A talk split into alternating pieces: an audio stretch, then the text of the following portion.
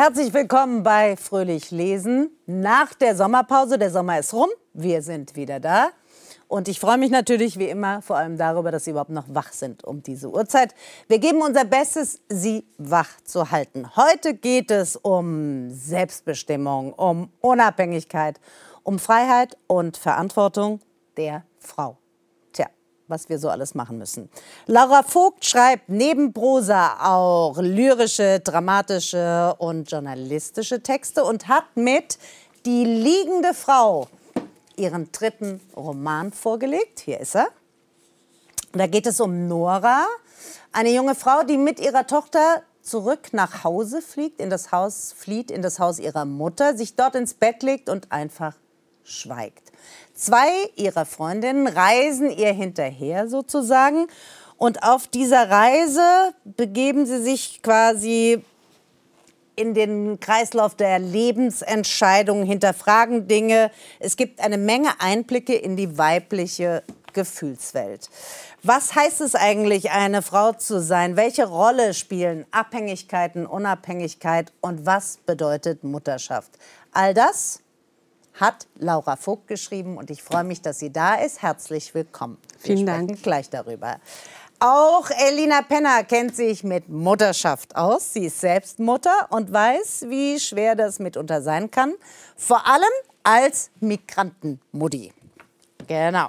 Sie wurde 1987 geboren, gerade noch so als Sowjetbürgerin und schreibt in ihrem neuen Sachbuch über ihre Erfahrungen, jetzt kommt mein Horrorwort, mennonitisch Blottdütsche. So ähnlich spricht man es aus, oder? So ähnlich. Uff, so ähnlich. Sie wird uns gleich sagen, wie es richtig heißt. Ähm, Erfahrungen. Ähm, dabei gibt es eine Menge Witz und Satire. Und es zeigt, wie politische Elternschaft sein kann, sogar schon beim Schulranzenkauf. Hier ist das Buch Migranten Mutti. Wie sagt man das jetzt richtig? Plotitsch. Plotitsch. Hätte ich auch wissen können. Plotitsch. Herzlich willkommen, schön, dass du da bist. Wir Danke. duzen uns alle, wir haben vorher gesprochen miteinander und schon alles Mögliche diskutiert und haben gesagt, wir bleiben in der Sendung beim Du. So, Elina, ähm, wie bist du groß geworden? Schön. Schön? Ja. Aber wie war denn schön? Schön ist ja relativ. Ähm, ich bin ländlich groß geworden, mhm. sowohl in der Sowjetunion als auch in Nordrhein-Westfalen.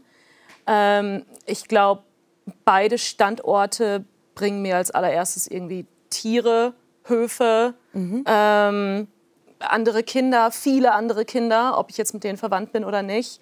Ich bin in den 90ern groß geworden. Das heißt, keine Handys für Grundschulkinder, wo die Eltern nachgucken konnten, wo man ist, wann man zurückkommt. Man kam nach Hause, wenn es dunkel wurde oder wenn ja. es Essen gab. Kenne ich ähm, auch so. Genau, also ich bin diese letzte Generation, die noch ohne echte Technik ohne Elternstalking. Ja. Ohne Elternstalking. Ich habe ja eben dieses Wort gesagt, mennonitisch, ja. Blotdeutsch. Mhm. Was bedeutet das? Das ist eine Minderheit, eine mhm. deutsche Minderheit der Russlanddeutschen. Es sind ungefähr 10 Prozent aller Aussiedler und Aussiedlerinnen, mhm. die Anfang der 90er, Ende der 80er nach Deutschland gekommen sind. Und es sind Christen. Mhm. Und die meisten von denen leben auch jetzt eher in Kanada, in Südamerika.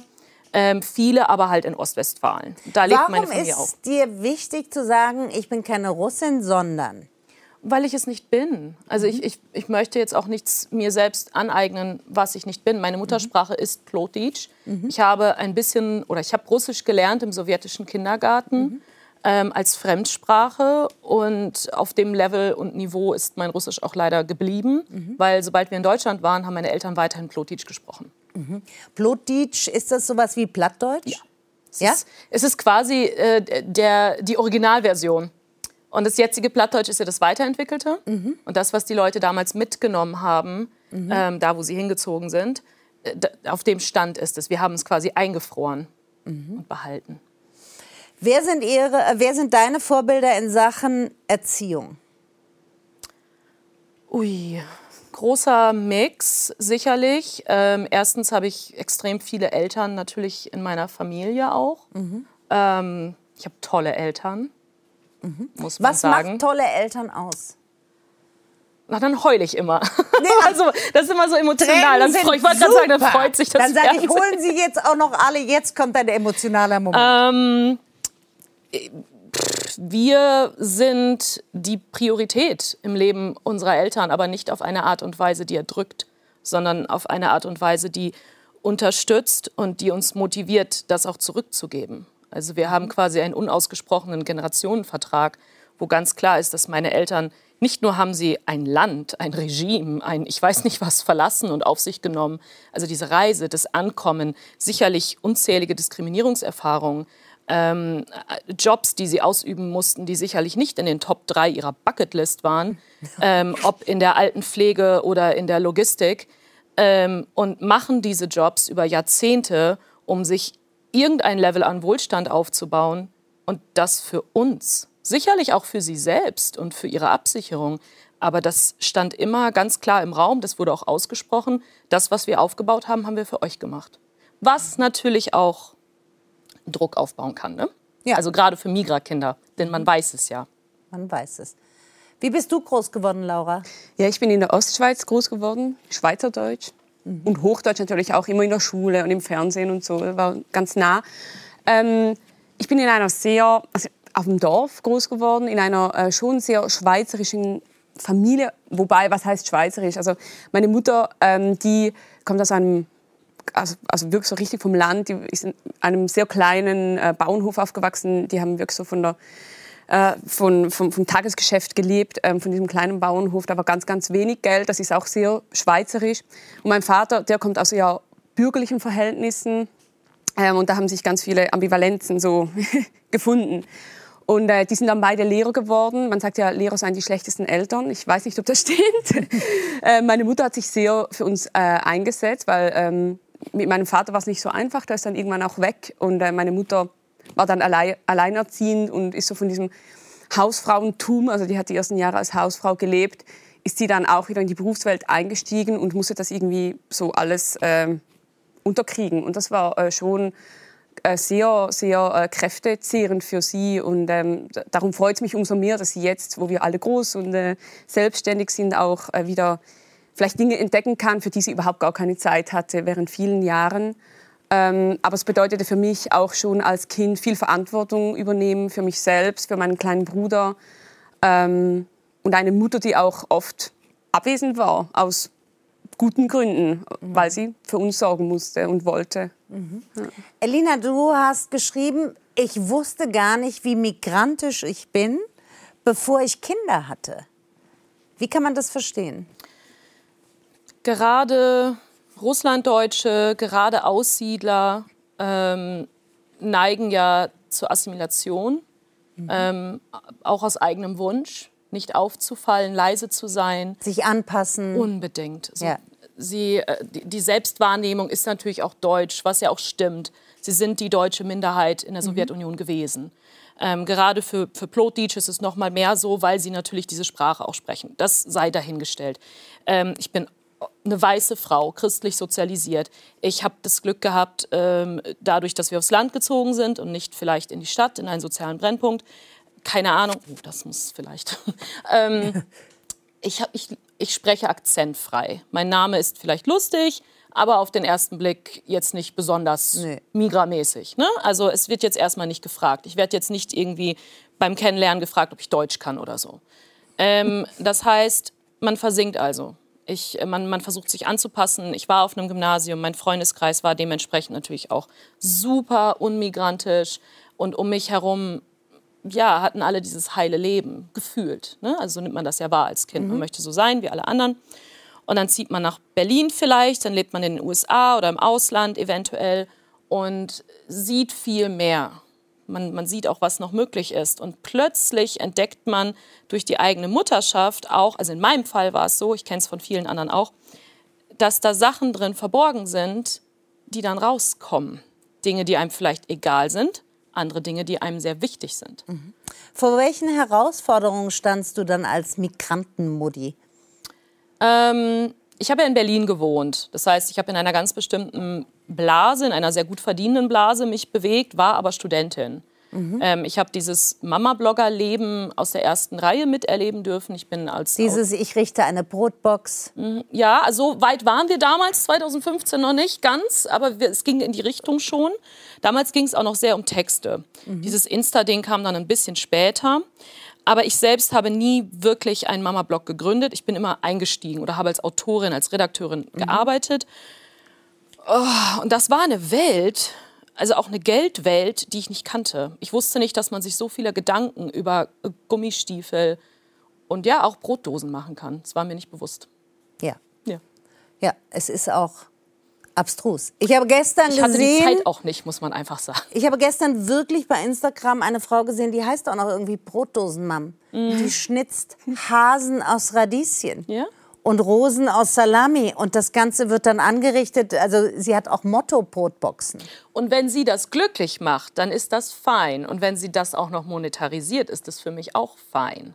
Ne? Also das ist ja ihr... Die Frage ist, welche Außenwirkung kommt bei Müttern an, die das sehen, während sie vielleicht gerade stillen oder während sie zur Tram hetzen oder während sie schon wieder ein Meeting verpassen oder während sie zu Hause im Homeoffice sind, weil die Kinder krank sind. Und wenn sie dann so eine Brotdose sehen, natürlich gibt es da auch Verantwortung, ne? weil das muss ich das auch machen? Muss ich Hasen schnitzen? Nein. Man fängt ja an. Für die, die, haben, die da sitzen und denken, muss ich jetzt noch ein verdammtes Radieschen besorgen? Nein, es langt, wenn sie einen Apfel reintun und ein Brot schmieren. Ja. Fertig. Die meisten Kinder wissen die Hasen auch nicht so zu schätzen an dieser Stelle. Also diesen Aufwand kann man sich eigentlich, aber gut, kann man natürlich machen. Im Buch ähm, ist zum Beispiel ein Kapitel über den Schulranzenkauf. Mhm.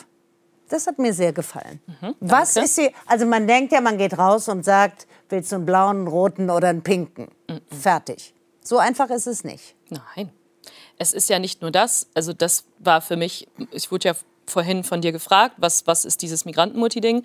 Das war wirklich etwas, wo unser älteres Kind in der Vorschulzeit war. Das fängt sehr früh an, diese Frage. Habt ihr schon einen Ranzen? Im, weiß ich nicht, Frühjahr vor der Einschulung. Ich so, Nein, wir haben keinen Ranzen. Warum, was, was, was sollen wir jetzt mit dem Ranzen? Und dann ging es los. Und dann gibt es ja richtig so, es gibt die Beratung. Und ich möchte es nicht schlecht reden, dass Eltern dem Kind das Beste wünschen und einen ergonomischen Schulranzen dem Kind kaufen möchten. Und wenn die sich das leisten können, dann ist das fantastisch.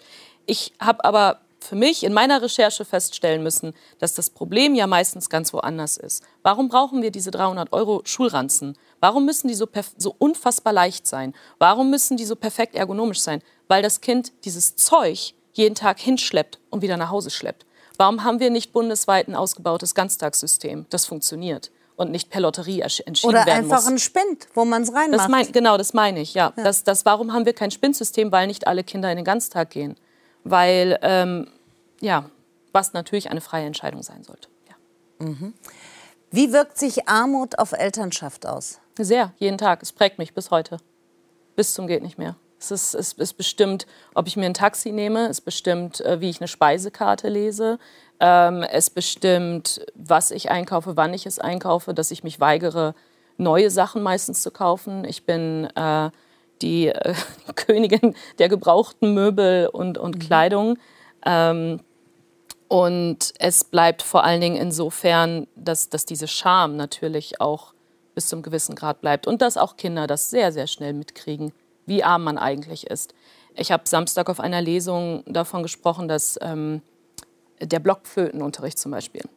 Äh, mein Kind ist jetzt, oder das, das Kind, das jetzt in dieses Alter kommt, äh, ist, wird selbstverständlich auch musikalische Früherziehung bekommen, weil ich jetzt in dieser Gehaltsklasse bin, weil ich mich jetzt in diesen Kreisen äh, befinde und das mhm. auch möchte für das Kind. Ich gönne es ja dem Kind.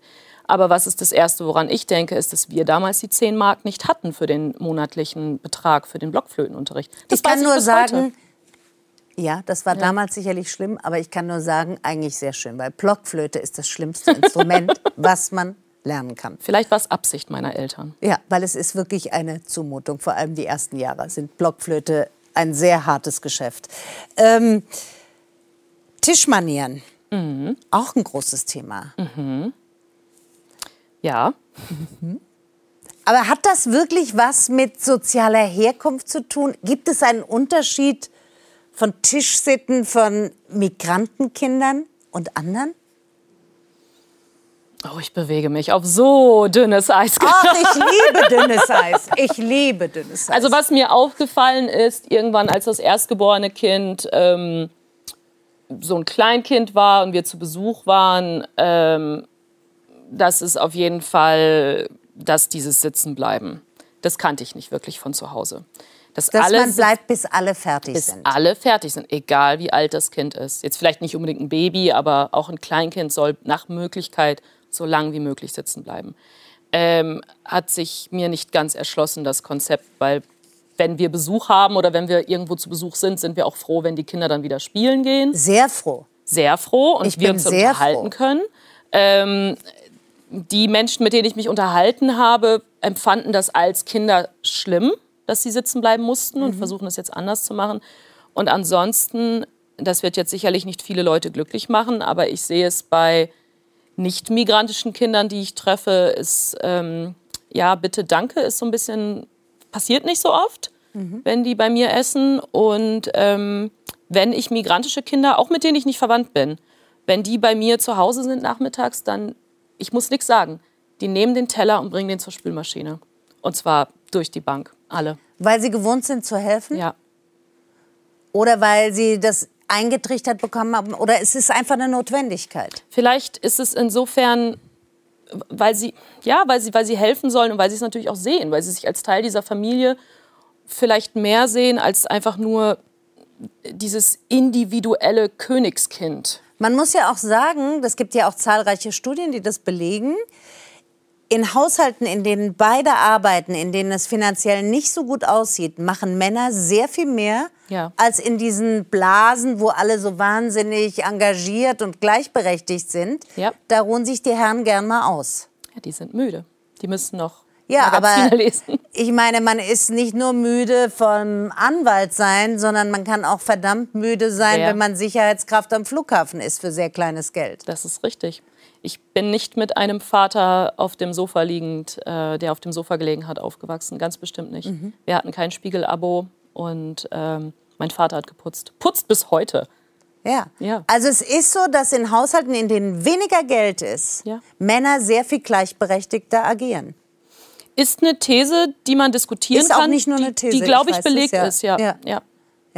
Wie ist es in der Schweiz mit der Hausarbeit und den Männern? Boah, ich, da kann ich jetzt nicht genau sagen, wie das im Unterschied ist äh, zu Deutschland. Ähm, aber ich, die Schweiz ist und bleibt ein sehr konservatives Land. Ja.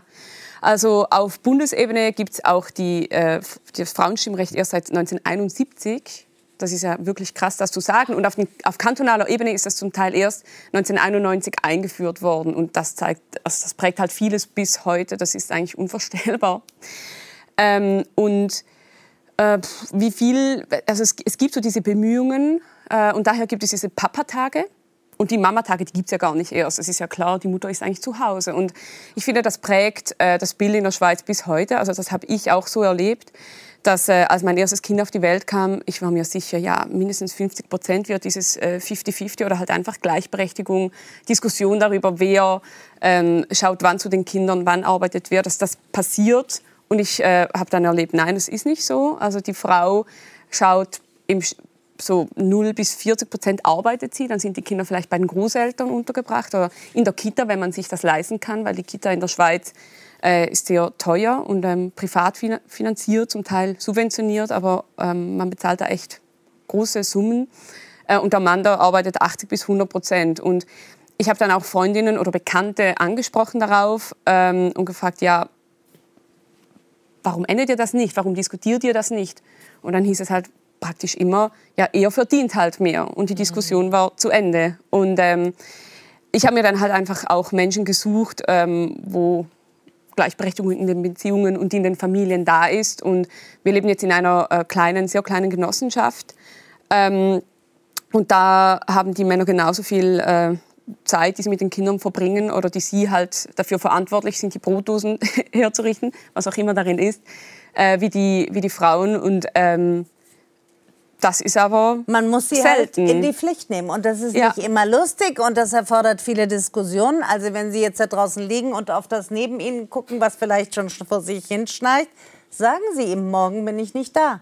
Viel Spaß mit den Kindern, mit dem Haushalt. Und es müsste mal feucht durchgewischt werden. Bitte. So. Ja, Man kann die- ja bitte sagen. Man Und die sollte. Frage ist ja auch, was heißt Arbeit? Also wenn Arbeit immer nur Geldarbeit meint, okay. Aber ähm, also Care-Arbeit in der Schweiz wird definitiv äh, Von von, Frauen Frauen, erledigt. sehr, sehr, sehr, sehr Aber viel wird auch häufiger in Deutschland erledigt. von Frauen Ja. zum größten Ja. Teil erledigt. Ein riesiger Punkt in deinem Buch Mhm. ist das Thema Pantoffeln. Schuhe ausziehen an der Haustür. Ich habe sofort gezuckt und gedacht, okay, das muss ich mir merken. Ich muss die Schuhe ausziehen. Aber okay. Darf ich dazu was sagen? Weil ich habe das, das äh, Kapitel gestern äh, überflogen und ich dachte, ja. aber das ist bei mir auch so. Ja. Ist das vielleicht eine Schweizer, wäre ich äh, die Schweizer Migrantin, die dann äh, die Schuhe auszieht, glaube, wenn ich sehr- in Deutschland leben würde? Ja, es ist sehr kulturell und ich glaube, es ist in Deutschland auch eine Generationenfrage. Mhm. Weil ich glaube schon, dass es auch in Deutschland sehr selbstverständlich ist, dass vielleicht in Haushalten, wo etwas, weiß ich nicht, Senioren leben würden, dass die das auch machen würden. Also du legst richtig Wert drauf. Also wer mit, mit Straßenschuhen durch dein Haus schlappt, da bist du bedient. ich glaube, dass ich in den letzten Jahren einfach nicht so viele Jahre, äh, nicht, ich glaube, dass ich in den letzten Jahren einfach nicht so viel Besuch hatte, der es nicht machen würde. Und selbst die Handwerker, die reinkommen, ähm, fragen. Weil wenn sie nicht deutsch-deutsch sind. Und dann sage ich natürlich, das ist ja die Ausnahme. Das sind ja Arbeitsschuhe. Das sind Arbeitsschuhe, die kommen zum Arbeiten. Die sind nicht dafür da, um, oder auch wenn den Stromabzähler oder der Schornsteinfeger, ich bitte doch nicht den Schornsteinfeger, das ist ja Blödsinn. Ne? Ja. Aber ähm, ich habe mich in dieses Thema eingelesen und es war mir nicht bewusst, dass das so hart diskutiert wird im Feuilleton. Ja. Ähm, das war mir nicht klar, dass das ein Thema, ein Reizthema ist für sehr intellektuelle Menschen. Viele finden das eine Zumutung, weil Ja. sie sagen, ich habe diese Schuhe zu meinem Outfit Mhm. gewählt oder ich habe scheiß Strümpfe an Mhm. oder da muss ich vorher zur Pediküre so ungefähr, bevor ich mich hier nackig machen kann. Ja. Ja. Und äh, der aktuelle... Ich sehe richtig, wie streng du guckst dabei. Ja, also der, aktuelle, der Konsens äh, beim wohl aktuellen Knicke-Experten ist, man soll vorher fragen, beim, äh, da wo man hingeht, wenn man sich nicht sicher ist. Und anscheinend soll man die jetzt dabei haben. So ein paar wohl- Schläppchen. Ja, das wäre wohl etwas, was man jetzt heutzutage so machen sollte. Oder so Stoppersocken, wie Kinder Auch? Ich weiß es nicht. Ich bin einfach, das gibt es einfach nicht bei uns. Es, und da ist es dann wieder so ein kulturelles Ding. Da ist es dann echt egal, ob ich zu einer Freundin gehe, die nigerianische Wurzeln hat oder die syrische oder arabische oder türkische. Es ist egal. Die ziehen alle ihre Schuhe aus. Und deswegen ist es für mich, ist es ja, das ist wieder, wir kommen zurück zu dieser Frage, was ist denn migrantisch daran? Das ist für mich normal. Es ist für mich völlig normal, weil ich weiß, also ich finde es auch ein bisschen eklig, muss ich ganz ehrlich sagen. Also gerade als wir in Berlin gewohnt haben, es noch mal so ein anderes Level. Das ist ja so ein Hundekacke-Parcours in Berlin. Das ist vielleicht noch das Schönste, was da so rumliegt. Verstehe. Okay, verstehe. So oder so, man kriegt eine Menge Einblicke. Ähm, ich habe äh, bei vielen Punkten gedacht, ich glaube, ich bin tief drin eine Migrantenmutti. Nicht was die Schuhe angeht, aber was eine gewisse Lässigkeit mit den Kindern Ja. angeht. Das hat mir auch sehr gefallen. Entspannung an der Radieschen-Karotten-Schnitzfront sozusagen. Unbedingt lesen. Dankeschön. Ja. So. Laura, die liegende Frau. Ich habe vorhin schon gesagt, Nora kehrt, flieht quasi zu ihrer Mutter, mit der sie eigentlich überhaupt kein gutes Verhältnis hat. Legt sich ins Kinder-Jugendzimmer, das auch noch so aussieht wie damals, und schweigt. Was ist das für eine Ausgangssituation? Wie kommt man da drauf? Ja, das kann ich auch nicht mehr so genau sagen. Aber das ist halt immer sehr interessant und spannend, wenn eine Figur, also wenn, wenn zu Beginn von einem Roman so eine Extremsituation passiert, weil die drei Freundinnen, wobei man sagen muss, dass Nora so das Bindeglied ist, also Romy und Sibylla, die anderen Also beiden. quasi der Nukleus. Genau, die So. kennen, also die sind ja sehr, sehr unterschiedlich und die mögen sich auch gar nicht so gut, aber Nora ist ja mit beiden sehr gut befreundet. Also Nora hat zwei Freundinnen, die ihr dann hinterherreisen. Genau, sie wollten ja eigentlich nach Berlin für einen So. kurzen Ausflug so miteinander und mal wieder so ein bisschen weg und durchatmen. Äh, Und dann äh, kommt halt diese, so, die, dieser Anruf von dieser Mutter und die sagt ja eigentlich nur, ja, die Nora ist krank. Man weiß gar nicht so genau, was da ist. Und erfährt dann erst später, ähm, dass die halt schweigt, dass sie nicht mehr mag. Man weiß nicht genau, warum, aber sie hat eine Tochter, die ist anderthalb und man ahnt dann schon, dass das irgendwie äh, zusammenhängt. Ähm, und ich, ich fand das einfach äh, eine total spannende Ausgangslage, diese Nora mal schweigen zu lassen und zu schauen, was passiert denn bei den anderen beiden. Ähm, weil die sind ja auch in einer Art Ausnahmesituation. Ja, das sind sehr unterschiedliche Frauen, diese Freundinnen. Und wie gesagt, hauptsächlich verbunden über Nora. Mhm. Was sind das beides für Typen? Ja, also Romi, ähm, die, die ist ein ähm, sehr ähm, so ein suchender Mensch oder so ein sehr, ein sehr beweglicher Mensch, finde ich. Ähm, mhm. die, äh, die ist jetzt schwanger mit ihrem zweiten Kind. Die hat seit kurzem eine Beziehung zu einem zweiten Mann, hat das aber ihrem Mann, also ihrem dem Vater der Kinder auch äh, gesagt sofort. Also es ist so eine Art polyamoröses Ganz genau, Konstrukt. ja. Und, und, hat noch zu Beginn, also die ist noch, die ist noch mitten im pff, ja. irgendwie herausfinden, was meint das eigentlich überhaupt? Was meint das? Ähm, was sagt das über die Gesellschaftsnormen, über die eigene Beziehungen, über die eigenen ähm, Normen, Wünsche, genau. Ja. Ähm, und ähm, ja, als sie halt da dann in diesem Schweizer Rheintal, wo dieses, äh, die Nora dann liegt, als sie da eintritt, ist, eintrifft, ist sie auch, also Schwangerschaftsübelkeit und so, also so, pff, oder? Die ist irgendwie ähm, sehr beschäftigt. So, und jetzt ist die beste Freundin auch noch nicht erreichbar. Mhm. Das ist so Romi.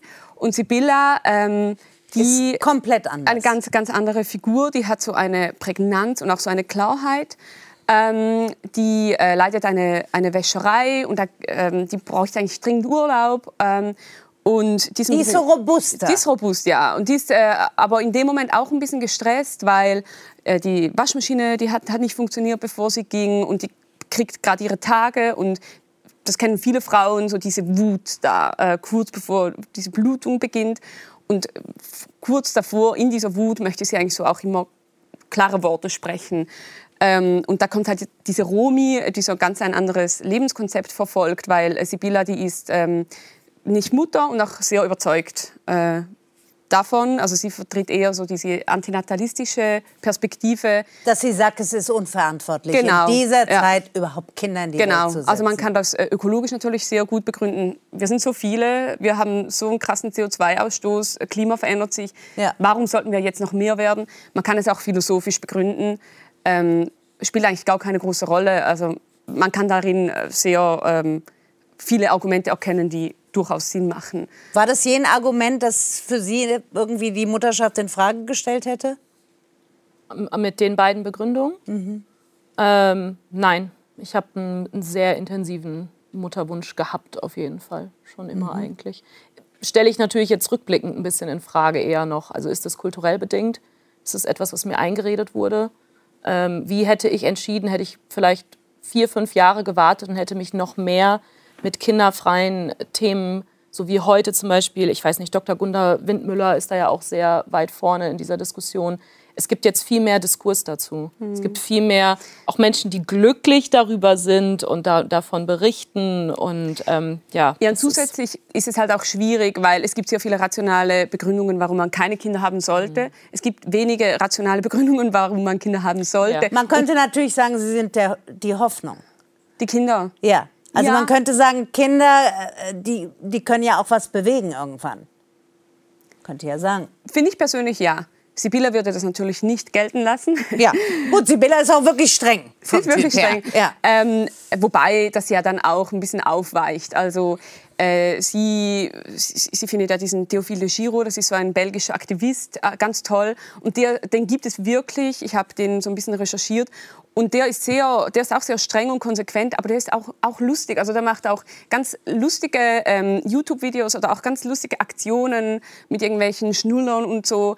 Und, und ich finde, das ist, also Sibylla, die mag ja Menschen schon auch. Und die mag ja auch diese, mhm. dieses Kind von, Romy, äh, von, von Nora, das da ist.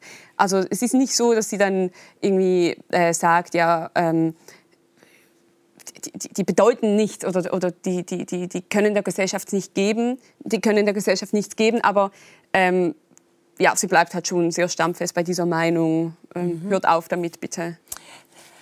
Was Sibylla auch findet, ist, dass äh, die, diese polyamoröse Beziehung, also dieses Hantieren mit diesen zwei Männern, der eine ist relativ neu, der andere ist der Vater äh, des Kindes und auch der Erzeuger des, des zweiten Kindes, ähm, findet Sibylla ja daneben.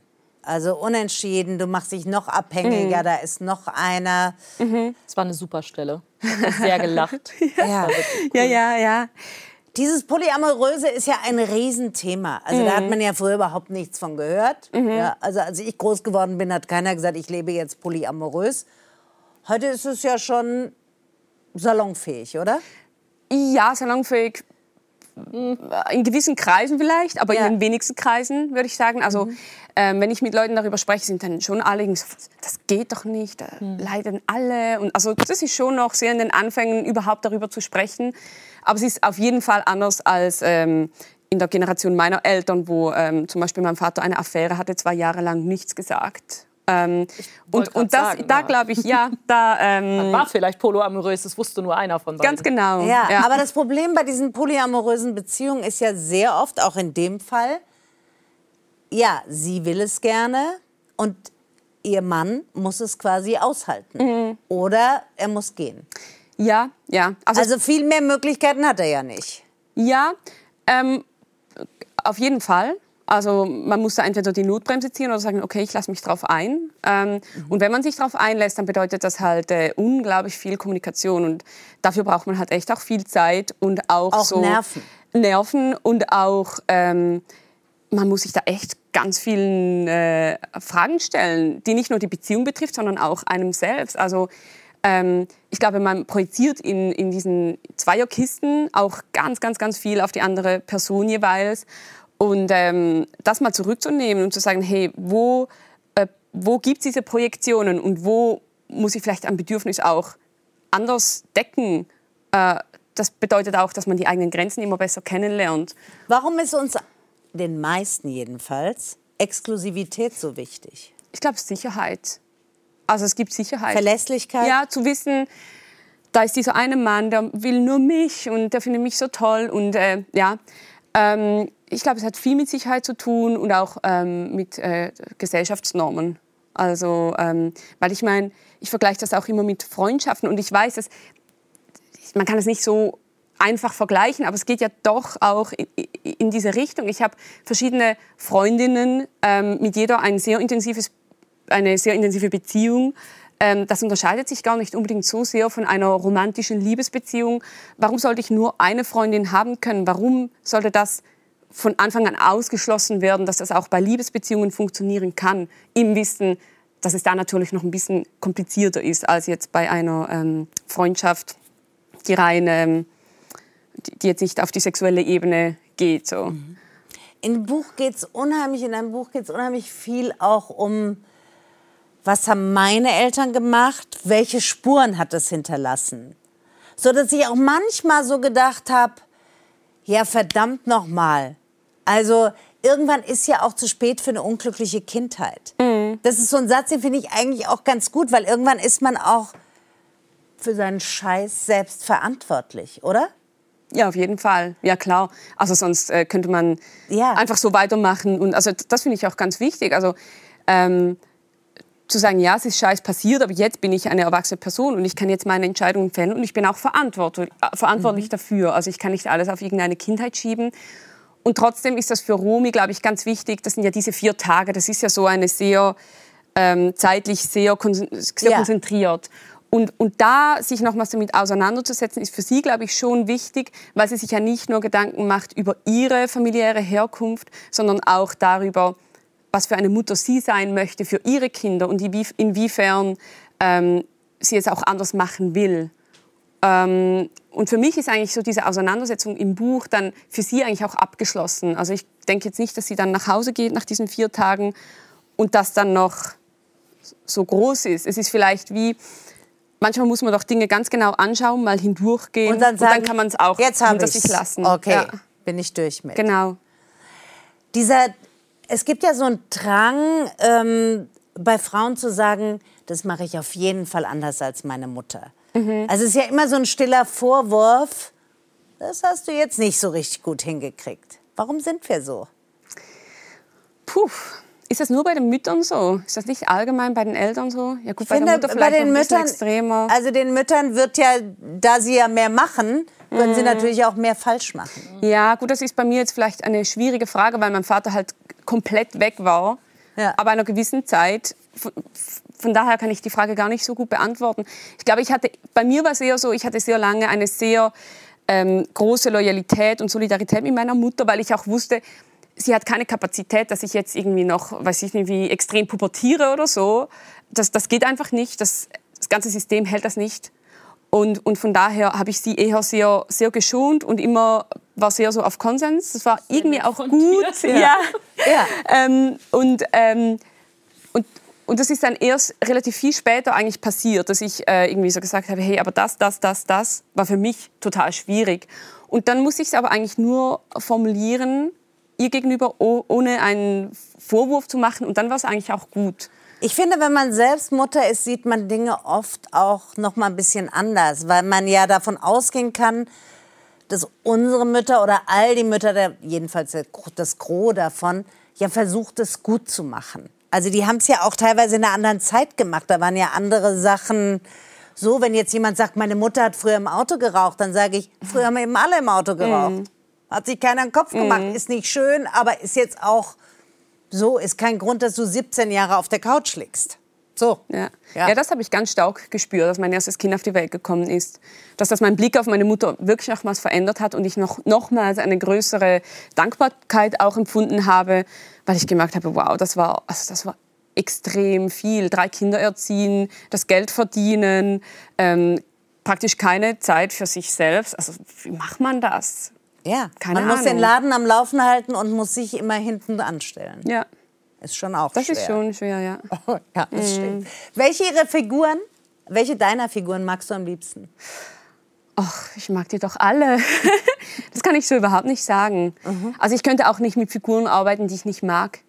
Ähm, das ist für mich so, so, so äh, ganz, ganz wichtig, weil ich, die beschäftigen mich ja auch über so eine lange Zeit. Ähm, und äh, ich kann wirklich, ich, ich verstehe die auch alle, also ich verstehe ihre Beweggründe und das war für mich auch ganz interessant, ähm, zum Beispiel mit diesem Antinatalismus. Ich hatte da selbst schon ein Kind, als ich auf das Thema gestoßen bin oder mich da vertieft habe. Und klar hat- das mich irgendwie auch gebrannt, weil ich so merkte, wow, okay, ich, ich verstehe das ja auch. Aber ich habe jetzt halt das Kind und irgendwann war ich dann schwanger mit dem zweiten. Und dann das zum Beispiel dieser Sibylla übergeben zu dürfen, okay, du, bist, du kannst das jetzt äh, so Du kannst für mich diese Zweifel oder dieses du darfst die ausleben. So. Und, und gleichzeitig dann Romy zu haben, die das aber, die will, die Mutter werden will und die all diese Beziehungen will und die das wichtig findet. Ähm, und, und auch Nora, von der erfährt man natürlich im Buch am wenigsten. Ähm, äh, aber ich, also, ja, ich, ich könnte die überhaupt nicht jetzt irgendwie hierarchisch so sagen, welche mag ich am meisten. Ich, äh, ich mag die wirklich alle sehr gerne. Ähm, du hast ja vorhin so ganz klar gesagt, hast gesagt, da habe ich ja fast Pipi in den Augen, so ungefähr, also muss Ja. ich gleich weinen. Ich hatte einfach eine schöne Kindheit. Ja. Das hört man wirklich, wirklich selten. Ich hatte Ja. zum Beispiel auch eine schöne Kindheit. Ich kann jetzt auch nicht, nicht groß was sagen, gab ein paar kleine Sachen, aber Gott, ja. Ja. Ähm, was, warum sind, äh, also ich habe das Gefühl, dass jüngere Frauen, ich bin ja viel älter, ähm, sehr viel, man könnte sagen, sehr viel reflektierter sind oder auch größere Befindlichkeiten haben. Also ich habe das gelesen und dachte, da sind so wahnsinnig viel Befindlichkeiten. Ist das, ein, ist das eine, einfach der Unterschied der Generation oder was ist das? Ich denke schon, ja. Also das spricht man dieser, unserer Generation ja auch zu, so Mhm. diese Millennials. Ähm, ja, Befindlichkeit klingt halt immer so negativ. Ja, deswegen habe ich ja gesagt, Ja. oder Reflektiertheit. Ja, Mhm. Sind ich- wir unreflektiert oder Ja, das würde ich so jetzt, das würde ich jetzt auch nicht unterstellen wollen. Aber was ich schon beobachte, auch in meinem Umfeld, mit meinen Freundinnen, dass ähm, viele, vieles erst jetzt irgendwie auch ganz genau angeschaut und auch aufgearbeitet wird, gerade auch familiäres. Also in Deutschland ist das mit dem Krieg vielleicht noch mal ein bisschen anders als in der Schweiz. Ähm, also ja, aber ich habe ja auch deutsche Freunde, vielleicht Ja, ja. ein bisschen, ich, ja egal, man kann sicher auch generell das ist ja sagen. definitiv anders, klar. Ja. Doch. Ähm, äh, aber so im Grundsatz gibt es wahrscheinlich schon Ähnlichkeiten, dass ich den Eindruck habe, so, es, es wurden ganz viele Dinge in der Familie weitergegeben und es wurde aber nie wirklich bearbeitet. Und, und ich habe den Eindruck, eben bei mir und meinen Freundinnen, wie generell das wird gesagt einfach kann, mehr gefragt und Ja, man macht ja, auch nicht genau. Stopp, wenn man merkt, da wird es irgendwie Genau, ich habe das Gefühl, da wird ganz viel aufgearbeitet und dann kann man das irgendwie als Reflektieren oder als Befindlichkeit ähm, übertiteln. Aber äh, ich glaube, man muss davon ja dann irgendwie auch wieder wegkommen. Man muss ja auch den Ja. Rest sehen. So, das finde ich wichtig. Aber es ist auch eine, eine Arbeit. Es ist auch eine wichtige Arbeit. Innerhalb einer bestimmten Bildungsschicht. Ja. Wenn der andere Zugang, können sich das vielleicht gar nicht leisten. Diese Selbstbespiegelung ist es ja auch. Also jedes fünfte Kind äh, wächst gerade in Armut auf in Deutschland und die Zahlen steigen. Äh, die Tafel hat regelmäßig keine Mittel mehr, ähm, hat keine Schulmittel zur Einschulung jedes Jahr. Es ist mehr Bedarf, mehr Andrang. Ähm, und das steht in so einem krassen Gegensatz zu genau dieser Gruppe, die sich ja alle diese Gedanken macht und sie dann auch kommuniziert in den sozialen Netzwerken oder durch Artikel, durch Bücher wie wir. Ähm, das, die, diese Bücher werden ja auch gekauft. Das ne? heißt, man muss sich das auch alles erstmal leisten können? ja, Bücher kosten Geld. Nee, ich meine gar Ach nicht so, die Bücher, das- das auch darüber nachzudenken, ja. Nachdenken. Sehr. Ja, klar. Das ist, ich glaube, man muss sich das wirklich immer wieder vor Augen führen. Also die einen wurschteln sich durch, so gut es irgendwie geht Ja. und versuchen zur Rande zu kommen und Ja. irgendwie mitzuhalten. Ja.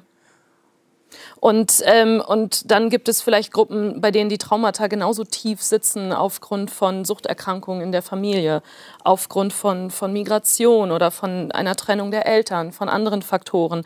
Und die haben nicht mal die Zeit, darüber nachzudenken oder zu recherchieren, wie sie an einen Therapieplatz kommen. Und dann, und, und, und das ist alles wichtig. Ich spiele diese Gruppen nicht gegeneinander auf. Aber andere haben dann vielleicht die Zeit eher noch, sich darum zu kümmern. Und es ist, es ist hart, ne? also das dann zu sehen. Dass diese Gespräche werden aber auch geführt, glaube ich.